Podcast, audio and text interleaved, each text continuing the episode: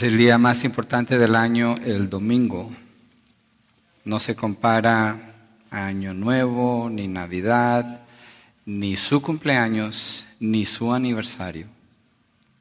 Es el día de la resurrección del Señor. Y la manera como usted celebra ese día representa, si usted celebra mejor su cumpleaños que el día de resurrección, ¿dónde está su corazón? El Señor dijo en Lucas 16, 24, el que quiera venir en pos de mí tiene que negarse a sí mismo.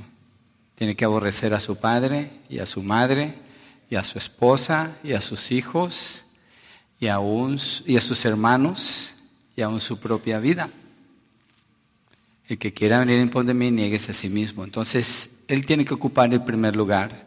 Y usted se va a dar cuenta, como usted celebra el domingo, el día más importante del año, si Jesucristo es lo más importante en su corazón. Es una pequeña muestra, obviamente todos los días queremos adorar al Señor, pero ese día en particular celebramos el hecho histórico, y lo repito, el hecho histórico de la resurrección del Señor Jesucristo.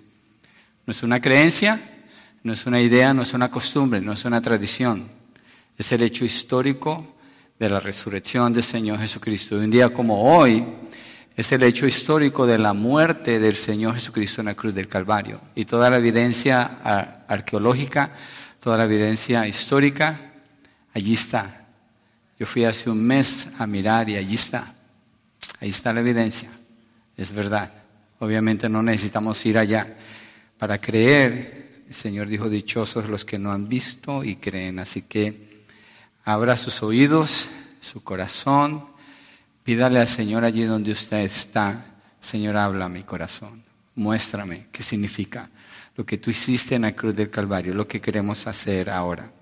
Vamos al libro de Mateo, capítulo 27, verso 45 al 54. No sé si, había, si hubo copias para las notas. Ok, gracias. Yo tuve problema y no pude imprimir, pero gracias hermanos por ayudar.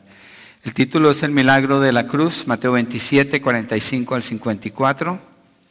Voy a leer el texto, luego oramos y después entramos a la explicación de lo que estos eventos significan. Dice así, desde la hora sexta, hagamos una cosa, ¿por qué no nos ponemos de pie y leemos el texto juntos? ¿Sí? Hagámoslo así, ¿qué les parece? Después Después que terminemos de leer se pueden sentar y continuamos entonces. Dice, desde la hora sexta hubo oscuridad sobre toda la tierra hasta la hora novena.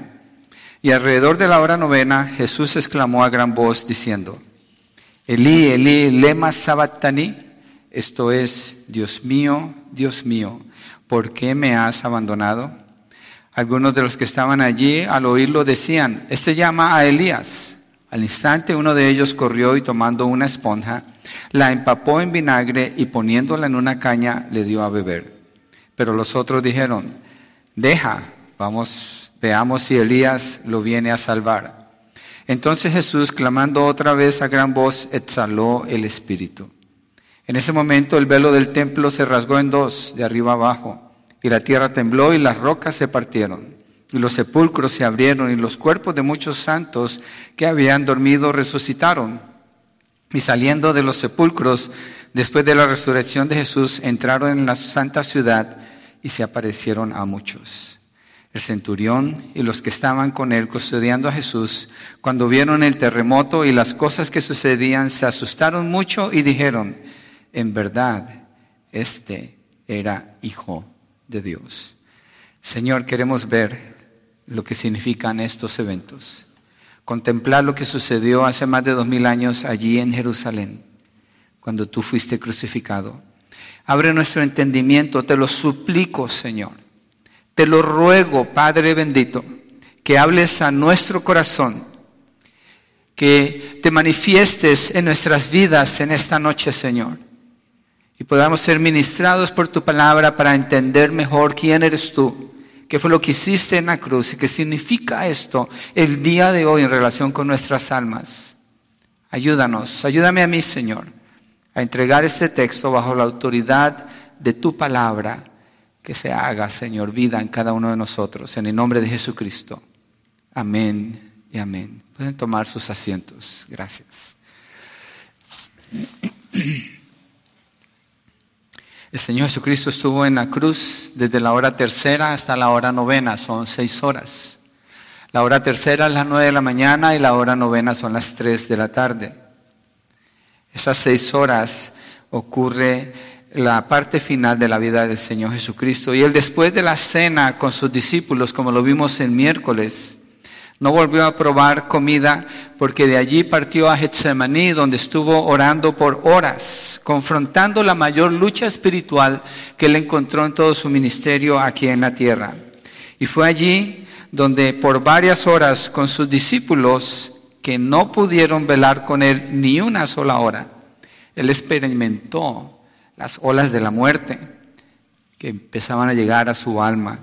Jesús se había sumergido en estas olas de la muerte, clamando en agonía al Padre para que se hiciese su voluntad, la voluntad del Padre. Y es allí donde dice la palabra que cayeron gotas como de sangre, su sudor eran como gotas de sangre. Enseguida es traicionado por Judas, llevado a la casa de Anás, su primer juicio, luego a la casa de Caifás, el segundo juicio, luego frente a Pilato, el tercer juicio, luego al palacio de Herodes, donde comienza la burla, y luego de regreso a Pilato, donde está la condena. Cinco veces pasó de corte en corte de manera ilegal porque no era permitido en la ley de los judíos hacer tal cosa. Toda la noche fue juzgado y acusado injustamente empujado, vituperado, escupido, torturado. Y Jesús durante todo este tiempo mantuvo su boca cerrada como un cordero que es llevado al matadero. En su humanidad daba testimonio a cada minuto de lo precioso y único del sacrificio que estaba a punto de presentar a favor de quienes creían en él. Ante la tensión más intensa, el Señor no pecó. Él no cedió a la presión que las personas ponían a su alrededor. Él no cedió a las acusaciones. Él permaneció fiel a la voluntad del Padre. Sin ningún momento de reposo. Y bajo la presión aplastante de sus enemigos, Jesús con las marcas de sangre en su cuerpo lacerado es incapaz de llevar el peso de la cruz hasta el final del recorrido y llaman a un hombre llamado Simón de Sirene. Eso está en los versos anteriores de este capítulo. Llegan allí a Gólgota y es clavado en la cruz junto con los dos criminales que yacen cada uno a su lado. Y el texto de Mateo dice que estos dos hombres lo maldecían también. Otro texto dice que uno de ellos se arrepiente después.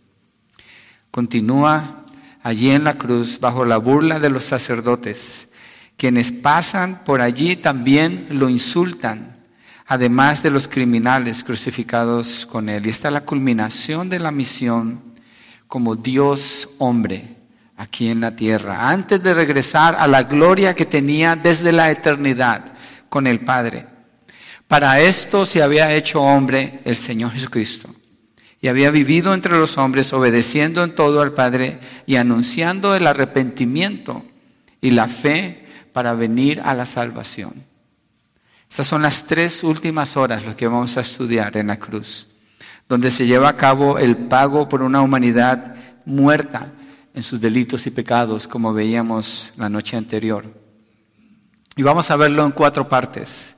La oscuridad cubre la cruz, el clamor desde la cruz, la muerte en la cruz y el testimonio del Padre acerca de la obra de Jesús en la cruz. El primer punto, la, oscuridad en la cruz, el verso 45 dice así, desde la hora sexta hubo oscuridad sobre toda la tierra hasta la hora novena. Desde la hora sexta a la hora novena, es decir, desde el mediodía a las 12 hasta las 3 de la tarde, se oscureció. ¿Qué sucede normalmente al mediodía a las 12 de la tarde? Es la hora donde más luz hay en el día. Y aquí dice que desde, desde esa hora hubo oscuridad. Hay estudios que quieren encontrar, fue un eclipse, fue una tormenta de arena, ¿qué sucedió? ¿Qué tapó esto para que no hubiera luz? No hay ningún récord de ninguna tormenta de arena en ese tiempo, en esa época, ni ninguna narrativa lo indica. Un eclipse no puede ser posible porque en el tiempo de la Pascua la luna es luna llena. Y no sucede un eclipse de luz, de sol.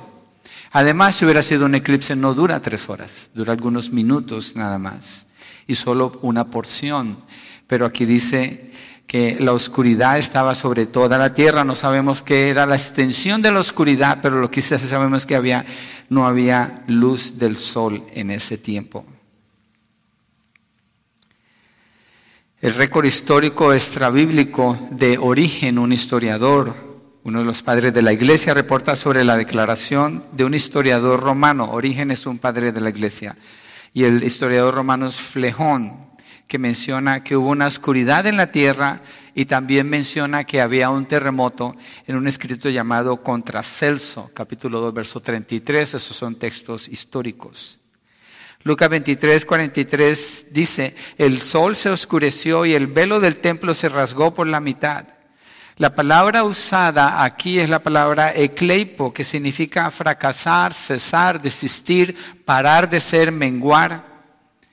Y es decir, que Lucas se refiere al evento como que el sol cesó de ser por esas tres horas, abandonó su lugar, no estaba, no se veía, no había luz del sol.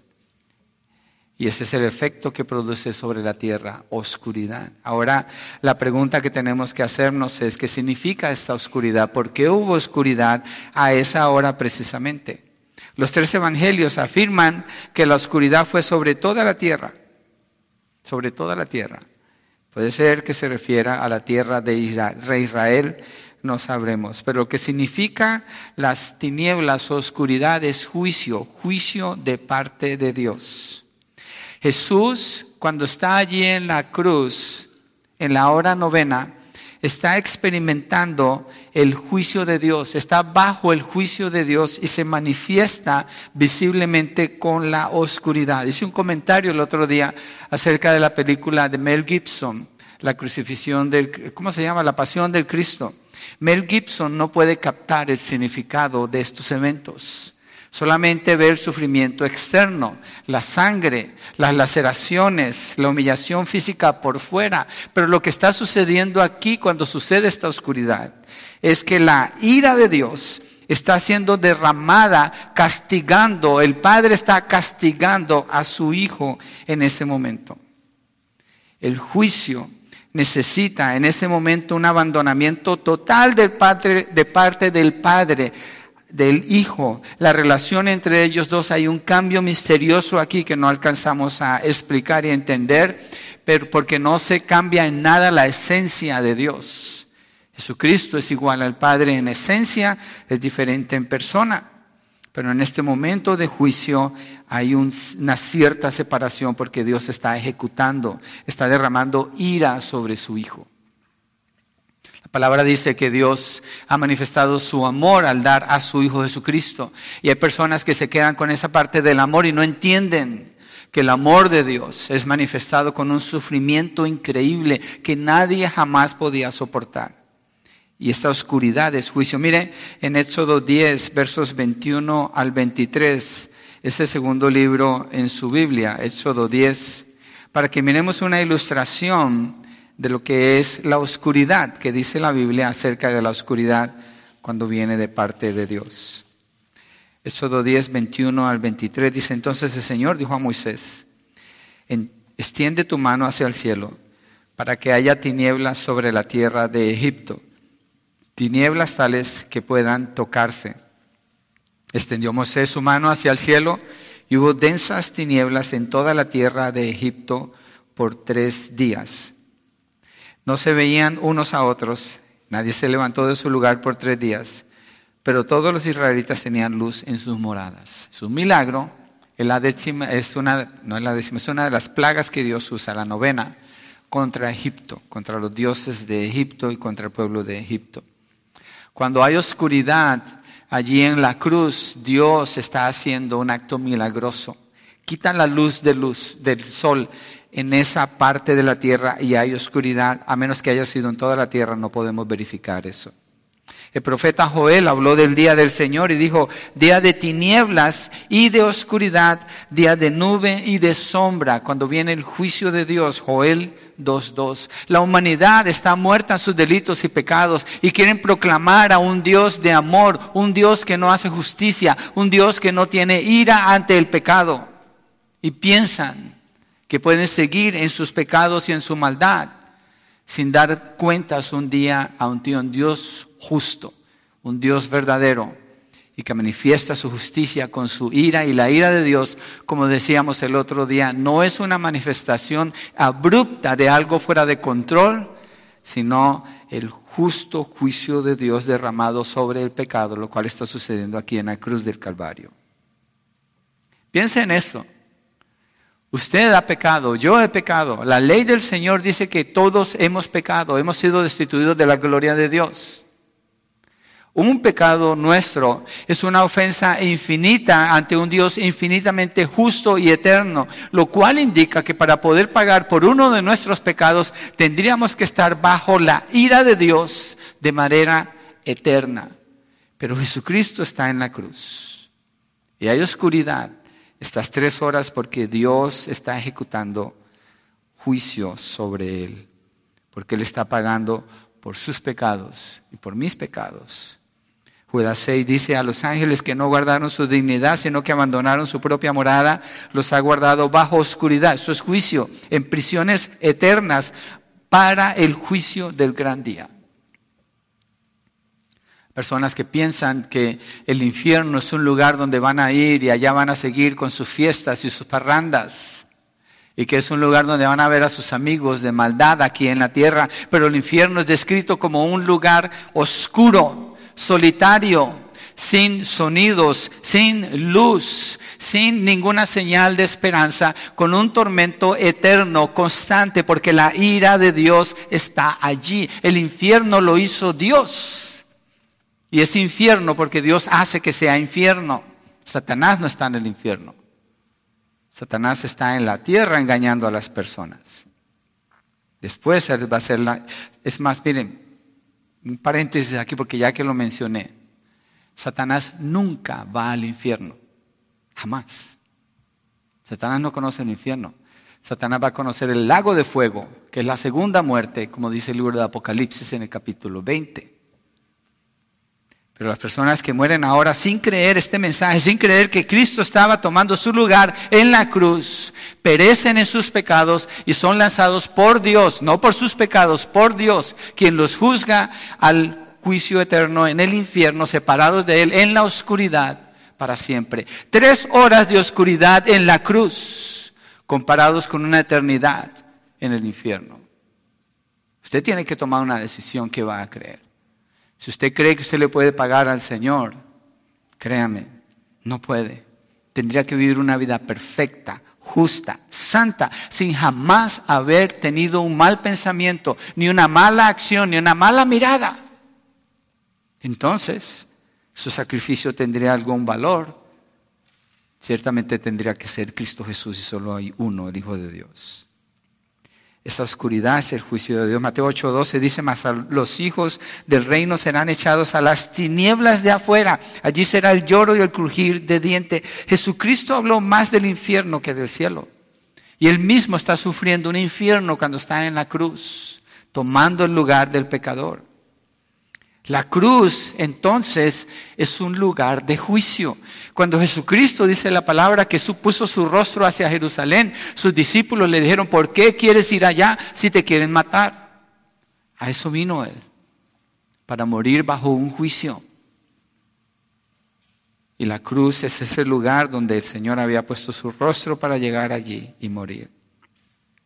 Y allí en la cruz Dios imputa o impone los pecados de su pueblo sobre Jesús. Es un momento repugnante. Yo no sé si alguna vez usted ha experimentado esto, que es acusado o se levanta una calumnia contra usted, contra algo que usted no ha hecho. Usted sabe que no lo ha hecho. Y lo señalan como que usted lo ha hecho. Usted sabe la injusticia que se siente, el enojo que se siente, la, la, desesperación que puede producir eso si a usted le ha llegado a pasar. Es horrible. Eso es lo que está pasando en la cruz. Jesucristo está experimentando eso, pero sin rechazarlo, sino voluntariamente, recibiendo el juicio como si Él hubiera cometido esos pecados, quedándose de manera voluntaria, obedeciendo al Padre para cumplir con el propósito de su voluntad, para pagar por los pecados de los que estaban muertos en sus delitos y pecados. El inocente tomando el lugar del culpable, un momento repugnante, porque el pecado es repugnante, es inmundo, es sucio, es algo asqueroso. Jesucristo no conoció jamás el pecado, pero cuando está en la cruz, Dios el Padre está poniendo los pecados de lo que Él va a salvar sobre Él. Y Él está experimentando ese momento allí. Y el Padre derramando juicio sobre Él. El juicio y la ira de Dios son dejados caer en todo su peso sobre el Cordero de Dios. En su totalidad Dios está ejecutando al Hijo. No es como un padre cuando castiga a su hijo porque hizo algo mal y le duele que está castigando a su hijo. Es una justicia parcial, no la puede ejecutar de manera plena, pero Dios sí. Y cuando Dios derrama su ira, no hay nada de su ira que no sea derramado sobre el pecado. En este caso, sobre Jesucristo, su Hijo, que se hizo pecado. Y para que esto sucediera en la cruz era necesario que Jesucristo entrara bajo maldición. Mire Gálatas 3:13. Gálatas 3:13 nos muestra donde Pablo dice allí, ¿qué pasa con una persona que es colgada en una cruz o es crucificada en este caso? Cristo nos redimió de la maldición de la ley. Entonces la ley trae una maldición, ¿cierto? Cristo nos redimió de la maldición de la ley, habiéndose hecho maldición por nosotros, porque está escrito, maldito todo el que cuelga de un madero. ¿Por qué se hizo maldición de la ley si Jesús no pecó? Porque el Padre puso nuestros pecados sobre él y la ley lo condena como culpable y tiene que morir. Tiene que morir bajo la ira de Dios. Eso es lo que está sucediendo allí. Y en ese momento, desde la hora sexta hasta la hora novena, Dios pone su mano sobre el sol. Dios no tiene mano, estoy usando figuras para referirme a Él. Es como que Dios pone su mano sobre el sol y quita la luz durante esas tres horas, porque así manifiesta Él su ira y su juicio al que se hizo maldito en la cruz. Cuando Jesús nació, hubo luz. Dice que una estrella guió a los sabios del oriente para que llegaran allí. Habla de luz. Dice que se manifestó una luz cuando los pastores vienen a adorar al Señor. Hay un anuncio, una alegría, una celebración. Nació el Mesías, pero cuando está en su muerte es exactamente lo opuesto total oscuridad. La ira de Dios manifestándose allí. Al ejecutar a su Hijo en la cruz, las tinieblas muestran efectivamente que lo que está sucediendo en la cruz es juicio. Efectivamente, eso es lo que nos está mostrando el texto cuando Mateo escribe que hubo oscuridad. Es decir, hay juicio en ese momento. Jesucristo por su parte está bajo ese juicio permaneciendo fiel, obediente, recibiendo el castigo de nuestra maldad. Cuando él estaba en Getsemaní, como leía al principio, su oración era esta, hágase tu voluntad y no la mía. Si es posible, si es posible, pasa de mí esta copa. ¿Cuál copa?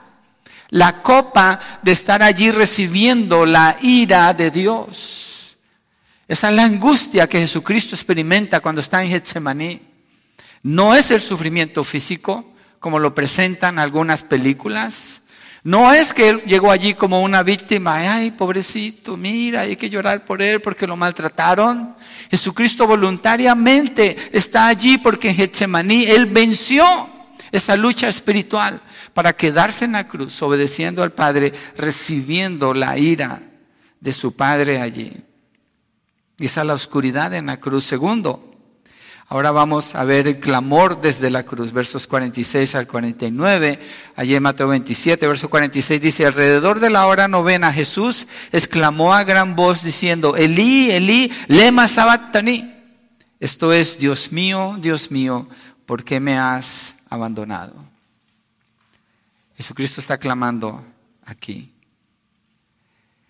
Es la primera vez, si usted lee cualquier evangelio que usted lea, la primera vez, antes de, explicar esto, mire, Jesucristo enseñó a sus discípulos a decirle al Padre, Abba, Padre. Abba, Padre es una expresión de cercanía, de amor, de cariño, de sentir como cuando un bebé siente el calor de su padre que lo abraza o de su madre. Abba, Padre, es esa cercanía, es esa ternura. Pero aquí encontramos que Él no lo llama Padre. Esta es la primera y la única vez que usted no va a encontrar que Jesucristo se refiera al Padre como el Padre. Aquí dice Elí, Elí, lema sabatani, Dios mío, Dios mío, ¿por qué me has abandonado? El título que usa para referirse al Padre es Dios, no Padre. La razón es porque está experimentando el abandono del Padre. Cuando hay pecado, Dios no está presente amorosamente como Padre. Dios está presente como juez. Hay personas, dice el libro de Hebreos, que en el capítulo 9, que al hombre les concedido morir una vez y después el juicio. Hay personas que se van a encontrar con Dios como su juez. Hay personas que se van a encontrar con Dios como su Padre. La diferencia, la diferencia la hace este evento en la cruz del Calvario. El clamor del Señor Jesucristo muestra esta realidad, una separación porque está bajo el juicio y la ira de Dios. Esta es la parte más severa de la copa que él tenía que tomar. En realidad la copa que tenía que beber es definida por la ira que tenía que soportar, el juicio, la separación, la oscuridad, la soledad absoluta, sin ninguna muestra absolutamente nada de compasión, sin ningún tipo de apoyo, sin ningún tipo de ayuda. Nadie podía ayudar al Señor Jesucristo en este momento. Nadie. Y el Padre lo ha abandonado. Jesús está solo. Siente una soledad profunda y clama, Dios mío, Dios mío, ¿por qué me has abandonado? Esto lo encuentra, si usted lee el Salmo 22, él está usando las palabras del Salmo 22. Piensa en esto. Esto es muy importante. Si Dios no hubiera abandonado a Jesús en la cruz, ¿a quién cree que él hubiera abandonado entonces si no fuera Jesús? A usted y a mí, a toda la humanidad. Si esto no sucede en la cruz, la humanidad hubiera quedado abandonada, suelta a sus pecados, camino a la destrucción y a la condenación eterna. El sufrimiento del Señor Jesucristo, el abandono que está experimentando, lo está haciendo en nuestro lugar, por nuestros pecados. El sufrimiento físico, Él lo sintió, es serio, pero es la angustia de sufrir la ira del Padre, el abandono total. No solamente el abandono de sus amigos, el abandono de sus discípulos, el abandono de su nación, el abandono de los líderes religiosos, pero el abandono de Dios. Está la copa que el diablo trató de impedir que tomara cuando lo tentó en Marcos 4, en Lucas 4, cuando es llevado por el Espíritu al desierto, pero Jesucristo vence a Satanás. Y también al tratar de que muriera, de que muriera no en la cruz y no en el tiempo de Dios pero Jesús lo venció. Allí está Él, justo, sufriendo la condena del pecador, el inocente siendo tratado como culpable y sufriendo el juicio, juicio, la oscuridad y el abandono total. Las personas que practican un pecado normalmente se empiezan a separar de los grupos que normalmente frecuentan, porque su pecado trae oscuridad a sus vidas y provoca un distanciamiento con las personas que están secas, cercas. Es común en toda relación cuando hay pecado, sucede un distanciamiento, hay una separación. Eso es lo que sucede. Jesucristo está experimentando Todo esto en su totalidad, allí en la cruz. Dice la palabra en Habacuc 1.13, muy limpio eres de ojos para ver el mal, refiriéndose a Dios. Es el único momento donde ocurre una separación entre el Padre y el Hijo, la única ocasión en que Jesús no se está refiriendo a Él como Padre, sino como Dios.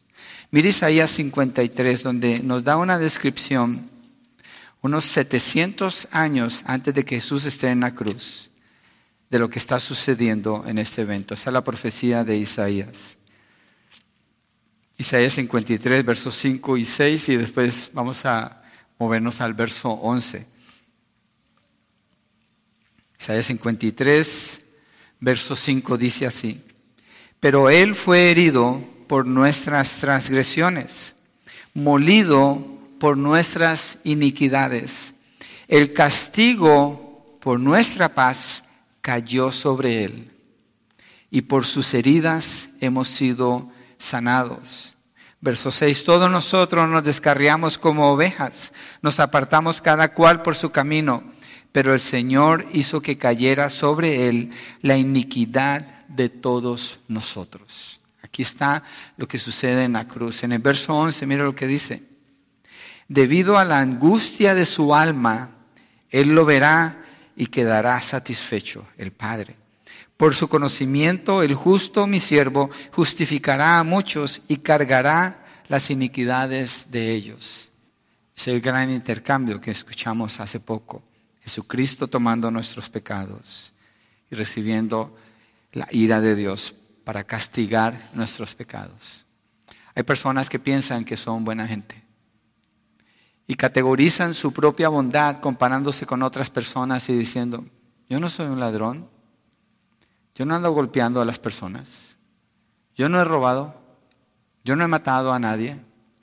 Y se categorizan a sí mismos como buenos comparándose con otras personas porque las miran peores que ellos. Y es cierto, pero eso no quiere decir que no han pecado. Tienen pecados secretos, ocultos. Piensan que nadie jamás ha visto sus pecados. Dios ha visto sus pecados. Dios conoce cada uno de sus secretos. Siendo juez justo, Dios va a juzgar y a ejecutar cada uno de sus pecados sin excepción. No importa la severidad del pecado, todos van a ser ejecutados por Dios. La elección la tiene que hacer usted. Sus pecados son ejecutados en Jesús cuando Él está en la cruz o en usted cuando usted muera sin Cristo. Y no piense que mañana usted pueda estar con vida. Ojalá que sí, todos, pero no sabemos. No sabemos. En 2 Corintios 5:21 dice, al que no conoció pecado por nosotros, lo hizo pecado para que nosotros fuéramos hechos justicia de Dios en Él. La oferta de Dios es un intercambio que nos da plena libertad. Nos libera, nos salva de la ira de Dios. Y tenemos que tener en cuenta, Jesucristo no vino entonces para dar un buen ejemplo. Hay gente que habla de Jesús. A mí me molesta las cosas que escucho cuando dicen del Señor Jesucristo. Como que Él, él da un buen ejemplo y tenemos que seguir el buen ejemplo de Jesús. Él es el buen ejemplo. O Jesús es mi copiloto. O Jesús el... Empiezan a decir cosas del Señor Jesucristo que tan solo si se detuvieran a leer el verso 45 del capítulo 27 de Mateo, tan solo si pensaran en esto, pararían de decir esas cosas. O cuando se refieren a Dios como Diosito, mi Diosito, yo le pido y Él hace esto. Como si fuera algo diminuto, menospreciable.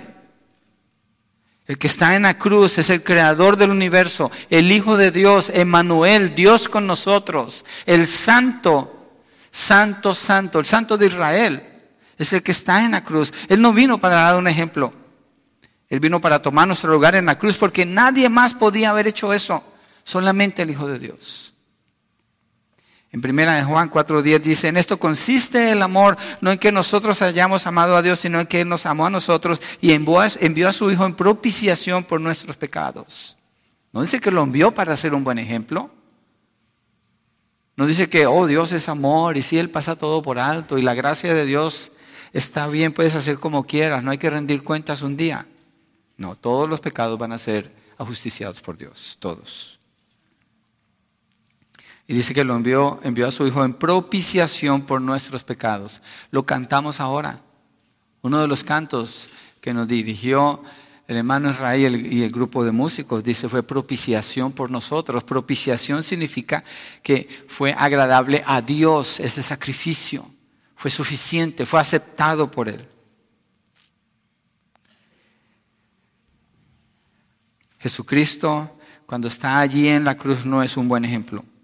Él es el sacrificio, el Cordero de Dios que quita el pecado del mundo. Y en ese momento de separación, cuando está la oscuridad sobre la tierra, cuando el juicio de Dios está sobre él, Jesús no deja de ser Dios. Él no deja de ser el Hijo. Pero por unos momentos cesa de tener esa intimidad normal que como hijo mantenía con el Padre. Y al final, en la hora novena, vamos a encontrar que esa, esa relación se restaura. Jesús no cometió maldad, pero está siendo castigado por la maldad que ha tomado sobre él el pecado de muchos. El Padre lo deja por lo horrendo del pecado, por lo inmundo, por lo horrible que Jesucristo se ha hecho cuando está en la cruz. Se ha hecho maldición, se ha hecho pecado. Es sobrenatural lo que está sucediendo allí. Es un choque de magnitud cósmica. Piense en esto. El que jamás conoció pecado. El que estaba en su gloria. Él, le dice al Padre, Padre, glorifícame con la gloria que tenía contigo desde el principio. Hablando de su deidad.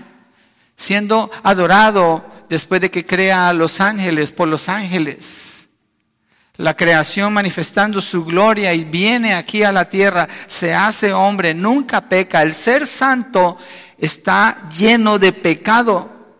Es como, como si usted tomara algo, aunque es, es difícil compararlo, pero si usted toma algo que es puro, que es limpio, y usted lo contamina y lo mezcla y se hace algo detestable, piensa en un vaso de agua que es pura, filtrada y de repente usted lo mezcla con barro y con basura, usted no se la va a tomar, la tiene que tirar.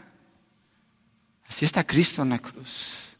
Obviamente el pecado es más horrible que lo que acabo de usar. Es una magnitud cósmica la que sucede. Hay un choque en la cruz.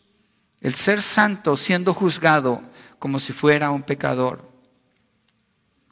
Y no solo está siendo abandonado por el Padre, ejecutado por el Padre, están en oscuridad. Pero mire lo que dice el verso 47 para que miremos la condición del corazón de las personas. Y seguramente si usted estuviera allí, usted hubiera hecho esto, o yo. Verso 47 de Mateo 27 dice, algunos de los que estaban allí al oírlo decían, este llama a Elías. ¿Qué es lo que el Señor Jesucristo dijo? Elí, Elí, lama sabachthani.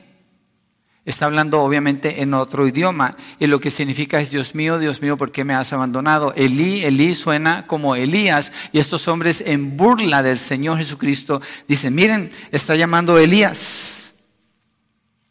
Los judíos esperaban a Elías y esperan todavía a Elías, a Elías como el precursor del Señor Jesucristo.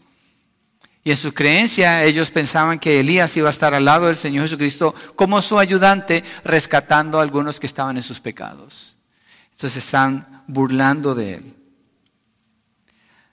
Fue un gesto de compasión y que se ve en el verso 48 combinado con burla cuando dice al instante uno de ellos corrió y tomando a una esponja la empapó en vinagre y poniéndola en una caña le dio a beber. Ese vinagre lo que está hablando es de un tipo de vino barato que ellos usaban que los soldados usaban, los jornaleros también, mezclado con agua y lo usaban para calmar la sed. Pero si Jesucristo hubiera tomado eso, nomás hubiera extendido más el sufrimiento y lo hacían porque tenían perfeccionada la cruz para que duraran días, duraban días sufriendo sin morir en la cruz. No eran horas, eran días. Entonces están, están tomando la oportunidad en medio del juicio que el Señor recibe, la humanidad no entiende lo que está pasando en la cruz. No entienden, no pueden ver.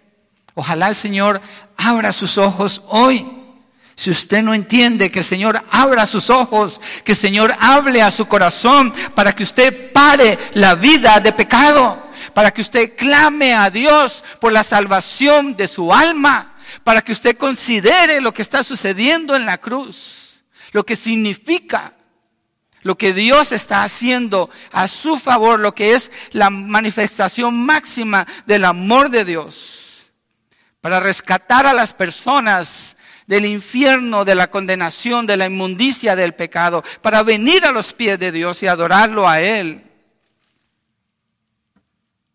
Estas personas no entienden y se burlan del Señor. Y dice el verso 49, pero los otros dijeron, deja, veamos si Elías viene y lo salva. Ni siquiera porque están en tinieblas, seguramente tienen antorchas en este momento, porque las tres horas había oscuridad. Estaban muertos en sus delitos y en sus pecados. Cuando nosotros predicamos el Evangelio, tenemos que clamar por la salvación de esas almas. Tenemos que meditar en lo que sucedió en la cruz y entender la condición en que se encuentran las personas que no están en Cristo y acordarnos de dónde nos sacó el Señor y lo que costó el sacrificio de Él en la cruz. Debe hablarnos a nuestros corazones para considerar cuando ahora, estando en la fe, pecamos contra el Señor. Esos pecados son castigados en la cruz. Jesucristo en la cruz está pagando por los pecados de ayer, de hoy, de mañana, del creyente y del que Él salva y debe producir dolor y angustia a nuestro corazón cuando ofendemos al Señor, cuando no hacemos como Él nos dice. Hay oscuridad en la cruz porque hay juicio y hay un clamor de parte del Señor, lo cual indica el sufrimiento y la angustia que Él está sintiendo cuando el pecado es puesto sobre Él y está recibiendo la ira de Dios y las personas lo mejor que pueden hacer es burlarse de Él. No vaya a hacer usted lo mismo. No se vaya a ir de este lugar olvidándose de lo que está escuchando. Considérelo. Deje que Dios hable a su corazón. Tercero, la muerte en la cruz, verso 50. Entonces Jesús, clamando otra vez a gran voz, exhaló el Espíritu. Dice aquí que el Señor clamando otra vez a gran voz. No es un quejido lo que está saliendo de los labios del Señor. No es un lamento lo que Él está profiriendo en este momento. No es una exclamación al terminar su obra que vino a hacer. Dice la palabra que exhaló o entregó el Espíritu. Esto lo que indica es algo que ni usted, ni yo, ni ninguna persona en la humanidad puede jamás hacer a menos que fuera ir en contra de la voluntad de Dios. Jesucristo lo que está haciendo aquí. Él está completando la obra que vino a hacer de parte de Dios. 33 años obedeció al Padre. Sufrió estas seis horas, estas tres bajo el juicio de Dios. Y cuando Él termina de recibir toda la ira de Dios y cada pecado es ejecutado allí por la justicia perfecta de Dios, entonces Él entrega al Espíritu. Voluntariamente Jesucristo está muriendo aquí. Voluntariamente. Él decide morir allí. Y tiene que morir. Tiene que. Porque Él ha tomado pecado en Él. Y la paga del pecado es la muerte. Cuando se completa el juicio de Dios, no es como causar un dolor allí, una angustia por un tiempo y soltarle, sino hasta que venga la muerte. Esa es la ira de Dios sobre el pecador. Y así la ira de Dios sobre su Hijo, pero en el caso de su Hijo, Él mismo está entregando su espíritu. Lucas dice, en tus manos encomiendo mi espíritu. Es una declaración hecha con autoridad, es un acto de su voluntad, lo cual indica Jesucristo no fue una víctima cuando estaba en la cruz. Él voluntariamente llegó allí, sufrió el rechazo, sufrió el castigo, sufrió el juicio y decidió quedarse allí. Él tenía el poder para bajarse de esa cruz y decidió quedarse allí hasta el final. Mira lo que dice Juan 10, verso 17 al 18. Vamos allí al Evangelio de Juan, capítulo 10, verso 17 al 18. Dice, porque por eso el Padre me ama porque yo doy mi vida para tomarla de nuevo. ¿Qué dice? Doy mi vida, doy mi vida. Ninguno de nosotros puede hacer eso como Él lo hizo. Nadie me la quita, sino que yo la doy de mi propia voluntad. Tengo autoridad para darla y tengo autoridad para tomarla. De nuevo, este mandamiento recibí de mi Padre. Es un acto de amor el que el Señor Jesucristo está haciendo en la cruz. Es la manifestación del amor de Dios y Jesucristo así está obrando, de acuerdo al amor de Dios, de acuerdo a la voluntad del Padre. ¿Por quién? por los que estaban muertos en sus delitos y pecados, por los que se estaban burlando de él, por los que los juzgaron a él injustamente, por su propio pueblo que lo está rechazando, por sus discípulos que lo abandonaron, por Judas que lo traicionó, aunque Judas no quiso ese perdón, lo rechazó y se fue al infierno. Es hijo de perdición, como dice la palabra. Pero ahí Jesucristo está mostrando su amor y su compasión. Cuando las personas hablan del amor de Dios, normalmente no saben, no tienen la menor idea de lo que están hablando. No entienden qué es el amor de Dios. No entienden, no saben. Esto es el amor de Dios. Esta es la manifestación del amor de Dios. Hasta este momento, Jesucristo, obviamente no hasta este momento, pero así en este momento, Señor, obedece al Padre, entrega de forma voluntaria su vida para luego volverla a tomar. Nadie jamás hubiera podido llegar a ese punto y soportar. Cuando puse la ilustración ahora, si alguien le acusa de algo que usted no hizo, usted sabe lo que se siente. Usted no puede vivir con una acusación y otra y otra y otra y otra. Lo aplasta, emocionalmente lo aplasta. Jesucristo está en la cruz recibiendo la acusación suya y la mía y de todos aquellos por los que Él está muriendo. Él está bajo el peso de esto y encima recibiendo el juicio como si Él hubiera cometido sus pecados.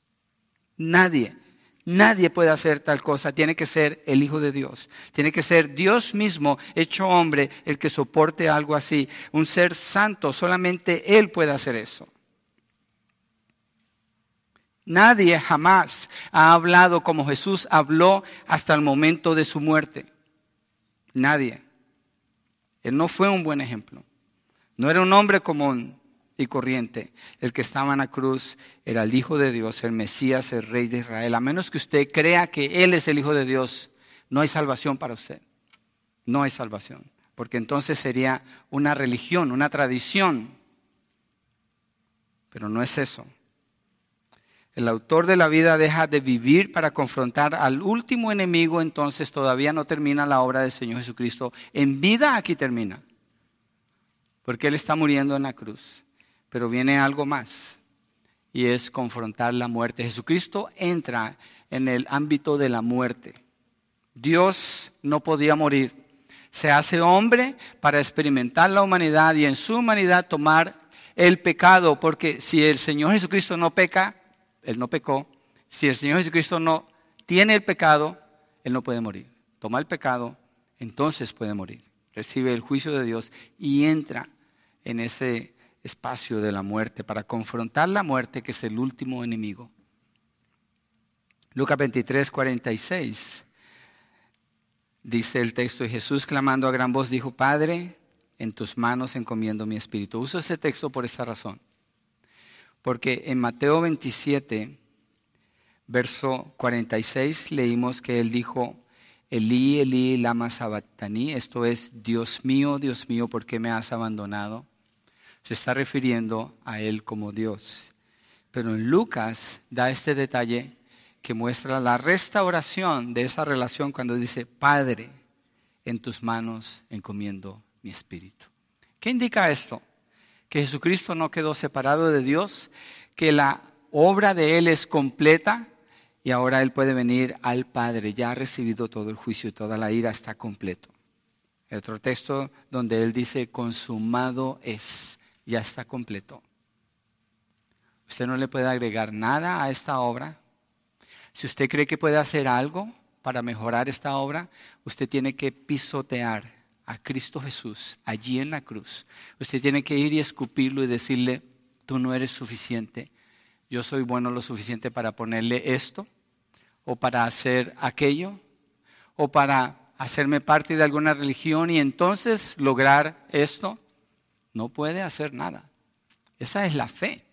Creer que Jesucristo hizo una obra completa y entonces hay salvación para usted. Pero si usted guarda algo creyendo que puede aportar algo para su salvación, creyendo que alguien más pueda aportar algo, usted está perdido en sus pecados y condenado al infierno si no se arrepiente.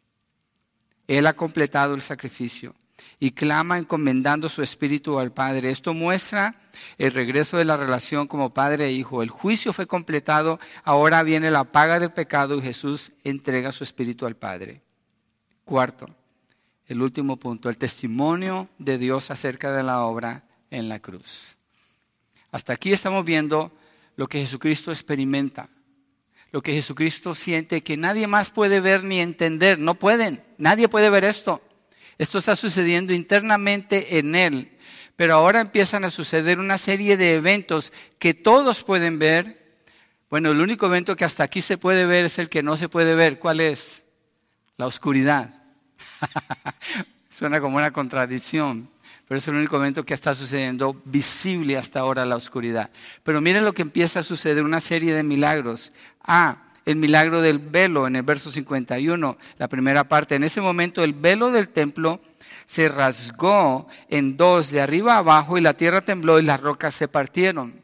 Si el velo se hubiera roto por el temblor, tendría que ser que el velo estaba viejo. Si el velo estuviera viejo y desgastado, se hubiera roto, se hubiera roto en más de un lugar que otro. Y normalmente se hubiera roto de abajo para arriba, pero aquí dice que el velo se rompe de arriba para abajo. ¿Qué es el velo? El velo es la cortina, una cortina azul gruesa, muy gruesa, una, una tela muy preciosa que está puesta entre el lugar santo y el lugar santísimo.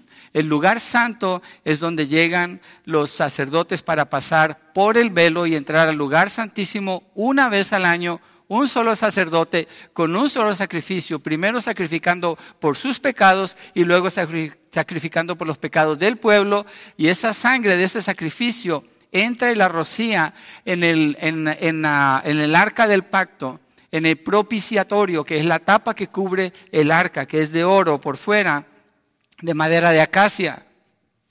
Y Dios, cuando hacían eso, descendía en forma de una nube y se posaba sobre la tapa, sobre el propiciatorio, lo cual indica que el sacrificio había sido propicio, propiciatorio. Y la ira de Dios era disipada en un sentido, cubriendo los pecados de ellos. Y eso apuntaba al sacrificio de Cristo. Cuando Cristo muere en la cruz, dice que el milagro que Dios hace es que rompe ese velo. ¿Qué significa que no está el velo? El velo protegía para que nadie entrara. Si alguien entraba fuera del sacerdote, y tocaba algo de lo que estaba allí, inmediatamente Dios lo mataba, porque nadie podía entrar sin ese sacrificio. Solamente tenía que ser el hombre que Dios escogía, el sumo sacerdote. Entonces esto indica que Dios está aprobando la muerte de su Hijo y está eliminando los sacrificios, la necesidad de los sacrificios. ¿Qué más está eliminando Dios? La religión más pura que ha conocido toda la humanidad y que ninguna religión le puede superar a esa religión es la religión judía porque se deriva de las escrituras. Pero fue una religión que se quedó como religión, se corrompió. Y Jesucristo cuando muere en la cruz y se rasga el velo, el velo elimina la necesidad de los sacerdotes, de los sacrificios, del templo. Dios condena todo ese sistema. Dios condena su sistema. El que usted tenga religioso, el que sea, Dios lo condena completamente, lo quita. No es necesario solamente sacrificio de Cristo. El velo se rasgó en dos, ya no hay necesidad de velo. Y la tierra tembló y las rocas se partieron. Obviamente fue un temblor tan fuerte que las piedras se partieron. Miremos Hebreos 6, 19 al 20, para que miremos lo que dice el escritor de Hebreos acerca de lo que simboliza la muerte del Señor Jesucristo para darnos entrada a nosotros. Si el velo se quita, ¿quién puede entrar al lugar santísimo si ya no está el velo? Cada creyente, ¿cierto? Cada persona que pone su confianza en Cristo, la sangre de Cristo le habilita para entrar al lugar santísimo. ¿Quién está en el lugar santísimo? Dios. ¿Sabe qué dice Proverbios 29? Las personas piensan que pueden orar a Dios y que Dios les escucha. Proverbios 29 dice que es una abominación a Dios su oración. ¿Por qué? Porque están pretendiendo que entran al lugar santísimo, en la presencia de Dios, sin el sacrificio de Jesucristo. Están orando a otro Dios, pero no al Dios de la Biblia. Hebreos 6, 19 al 20 dice, tenemos como ancla del alma una esperanza segura y firme que penetra hasta dónde? Detrás del velo, a donde Jesús entró por nosotros como precursor, hecho según el orden de Melquisedec, somos sacerdote para siempre. Por eso no hay necesidad de sacerdotes, no hay necesidad de intermediarios. Nosotros como iglesia hemos superado bastante ese concepto de hacer del pastor un sacerdote. Cuando le dicen, pastor, ore por mí porque su oración sí llega hasta el cielo, es una ofensa al Señor. Decimos, no, su oración es tan valiosa como mi oración si usted está en Cristo. Porque que le permite llegar ante el Padre es Jesucristo, no un líder, no una persona, no hay sacerdotes, eso es falso, es un engaño de Satanás es una negación del sacrificio de Cristo que hayan sacerdotes en la tierra. Es una negación. Porque entonces se asume que el sacrificio de Cristo no es suficiente para dar entrada ante el Padre. Jesucristo dio esa entrada y este texto no lo dice así. Esa ruptura del velo es milagrosamente hecha por Dios y sucede en el día de la fiesta de los panes sin levadura, en el momento a las 3 de la tarde. ¿Sabe qué está pasando en el templo allí en Jerusalén? Que había más de un millón de personas en esa ciudad llevando, creo que era más de 200 mil corderos que mataban ese día, porque era según la ley. Están en ese momento haciendo eso para entrar al lugar santísimo después. Pero el velo se rasga. Ya no hay necesidad de sacrificio. Ya no está el velo, ya no hay separación. Cristo abrió el camino para los que creen en Él. Mire Hebreos 10, 19 al 20, allí mismo en Hebreos. A mí se me hace, yo no sé cómo lo ven ustedes, a mí se me hace maravilloso tan solo leer estos textos. Se me hace maravilloso pensar en lo que significa lo que sucedió en la cruz llena mi corazón, mi corazón rebosa cuando estoy leyendo estos textos, cuando los estudio, cuando miro lo que significa lo que Cristo hizo en la cruz. Mire, Hebreos 10, 19 20. Entonces, hermanos, puesto que tenemos confianza para entrar, ¿a dónde? Al lugar santísimo, al que solamente un hombre una vez al año podía entrar antes. Pues, ¿Quién puede entrar? El que esté en Cristo podemos entrar al lugar santísimo por la sangre de Jesús, por un camino nuevo y vivo que Él inauguró para nosotros por medio del velo, es decir, su carne. El velo se rasga, que es lo que se rasgó en la cruz, el cuerpo de Cristo. El cuerpo de Cristo. Esa es la entrada que tenemos delante del Padre. Esa entrada es posible por la obra de Jesús. Y él mismo dijo, nadie viene al Padre si no es por mí. Ve el milagro del temblor. La tierra tembló, las rocas se partieron. Salmo 18, 7 dice, entonces la tierra se estremeció y tembló, los cimientos de los montes temblaron y fueron sacudidos porque Él se indignó. Lo cual indica que lo que está sucediendo en la cruz, cuando el Hijo de Dios muere, Dios sacude la tierra, Dios la mueve. Sé el milagro de la resurrección, versos 52 y 53. Y los sepulcros se abrieron y los cuerpos de muchos santos que habían dormido resucitaron. Y saliendo de los sepulcros después de la resurrección de Jesús entraron a la santa ciudad y se aparecieron a muchos. Esto que está sucediendo aquí no es una ilustración, no es algo que posiblemente haya sucedido. El texto dice, salieron, los sepulcros se abrieron y los cuerpos de muchos santos que habían dormido resucitaron y saliendo de los sepulcros, después de la resurrección de Jesús, entraron en la santa ciudad y se aparecieron a muchos. ¿Quiénes son ellos? No sabemos, pero se levantaron de los muertos. Son personas que murieron esperando en Jesús. Un ejemplo está bien fácil, Lucas capítulo 2. Lucas capítulo 2, el anciano que ve a Jesús cuando es un bebé. Cuando Jesucristo muere en la cruz, este hombre ya ha muerto. Él dice, ya puedo morir tranquilo, ya vi, ya vi la promesa de Dios para Israel. Puede que le haya sido uno de ellos. Puede que le haya sido uno de ellos. Pero es otro milagro que está sucediendo allí. Dios está confirmando que la muerte de su hijo ha sido ha completado lo que él había pedido como sacrificio por los pecados de las personas que él iba a salvar. D, el milagro de la salvación, verso 54. De, todos los milagros aquí están preciosos. Pero este es mi favorito. Si uno, si uno dijera, quiero escoger cuál es mi favorito de estos milagros, para mí es este.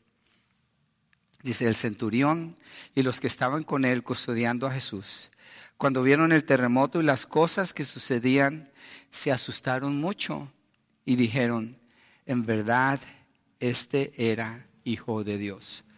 ¿Por qué hacen esa declaración estos hombres? ¿Porque vieron el terremoto? ¿Porque vieron la oscuridad en la tierra? No es por eso, no es por eso. Estos soldados son de los que le pusieron la corona de espinas al Señor en su cabeza.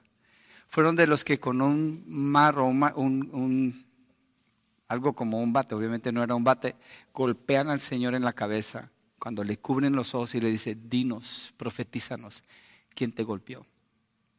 Son los que lo, lo, humillan al Señor Jesucristo. Pero ellos vieron que Jesucristo nunca les respondió con una maldición, los bendijo, oró por ellos cuando están a cruz y, y decía, Padre, perdónalos porque no saben lo que hace. Estos soldados vieron todo eso. Ellos caminaron con Jesús en la vía hacia Gólgota. Llegan con él allá y son los que están encargados de cuidar a los que están en la cruz. Parece que son grupos de cuatro soldados por preso. Ellos vieron eso y cuando ven el testimonio de Dios, los milagros que Dios está haciendo, cuando Jesús está en la cruz y la respuesta de Jesús en la cruz, estos hombres creen y dicen, verdaderamente, este era Hijo de Dios.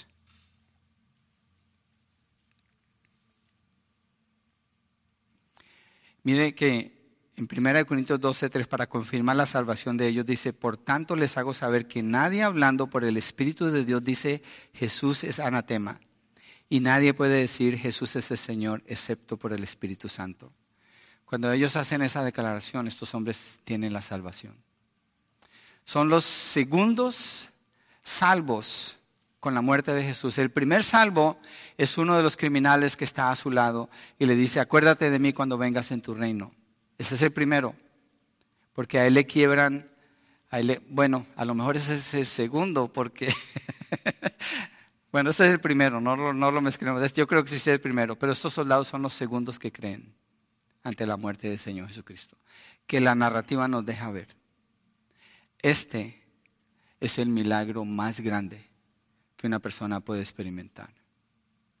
Hay personas que anhelan tener sanidad, buscan sanidad y se recorren todo el mundo, el cielo y la tierra buscando sanidad, pero no saben que lo que necesitan es la salvación de su alma. Y allí está Jesucristo, el Hijo de Dios, la obra perfecta, el santo Emanuel, Dios con nosotros, el que obedeció al Padre, el que estuvo fiel durante la oscuridad y la ira, el que soportó durante el abandono hasta la muerte. Y el Padre da testimonio de su Hijo, de que Jesús es su Hijo y acepta su sacrificio como completo y suficiente para pagar por los pecados de los que creen en Él. Estos son los eventos en las últimas tres horas cuando Jesucristo está en la cruz. Frente a esto, usted tiene que tomar una decisión. Usted tiene que tomar una decisión. Usted no puede asumir que su vida deba ser igual después de esto. Si usted está conociendo la verdad, Dios le está hablando a su corazón. Yo le animo en el nombre del Señor Jesucristo, responda con fe, crea en Cristo Jesús. Porque después de la cruz no existe otro sacrificio. No hay otro sacrificio. That's it. This is it. Esta es la salvación. Este es el Hijo de Dios pagando por los pecados del que crea en Él. Y si usted está en Cristo, recuerde la muerte del Señor en la cruz. Le debe ayudar a caminar en santidad. Recuerde la muerte del Señor en la cruz. Le debe animar para tomar fuerza y predicar el Evangelio, invitar a las personas a que vengan.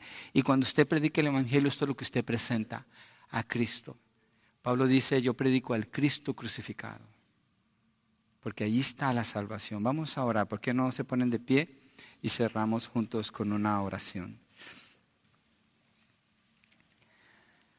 Gracias a Dios por su palabra.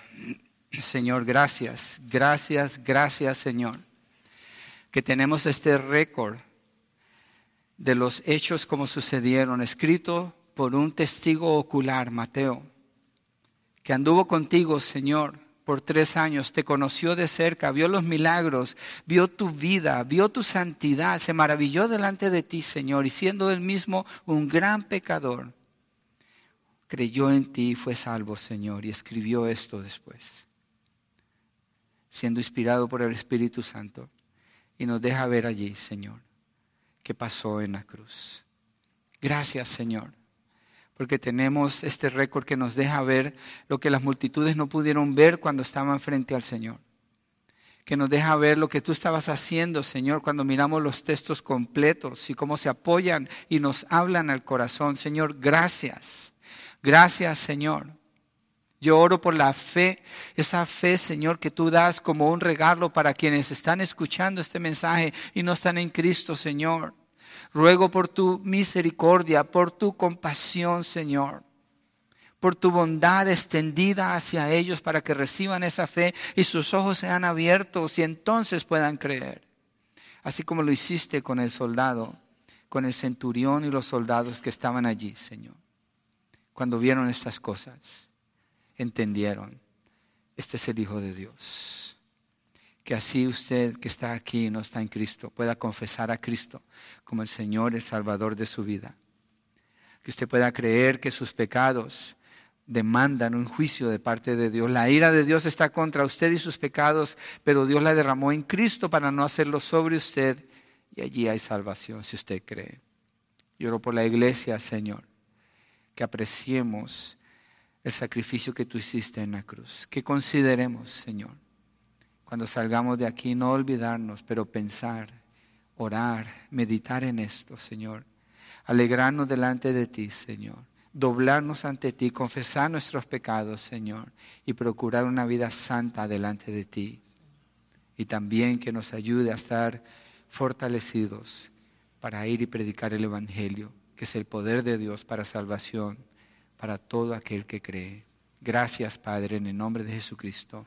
Amén y amén.